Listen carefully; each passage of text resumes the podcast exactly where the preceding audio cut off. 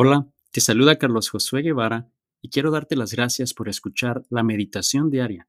Realmente esperamos que sea de bendición a tu vida día a día, pero también quería compartirte de otro podcast que estoy seguro será de bendición para tu vida y se llama Creciendo con Dios.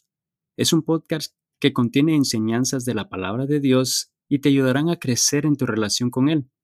Es un segmento nuevo cada día viernes y lo puedes buscar en la misma librería, ya sea de Spotify o Apple Podcast, o en el mismo lugar en donde estás escuchando esta meditación diaria. Así que búscalo ahora, creciendo con Dios. Y de nuevo, muchas gracias por ser parte de la comunidad que escucha esta meditación diaria. Y ahora, prepara tu corazón y escucha la meditación del día de hoy. Hola y bienvenidos a esta meditación diaria de Somos Iglesia con el pastor Carlos Josué Guevara. Mi nombre es Magali Méndez y queremos darte las gracias por permitirnos traer esta palabra de bendición a tu vida el día de hoy.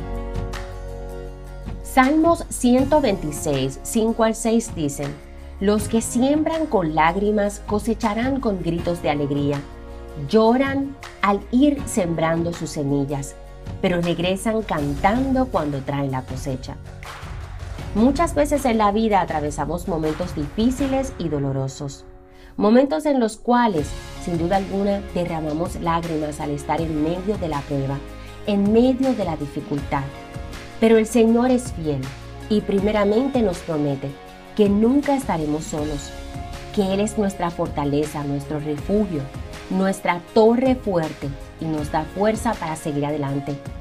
Pero también nos promete que al final de esa temporada, al permanecer en Él y poner nuestra esperanza en Dios, vamos a cosechar con alegría. En otras palabras, veremos la bendición y el maravilloso plan que Dios tiene para nosotros.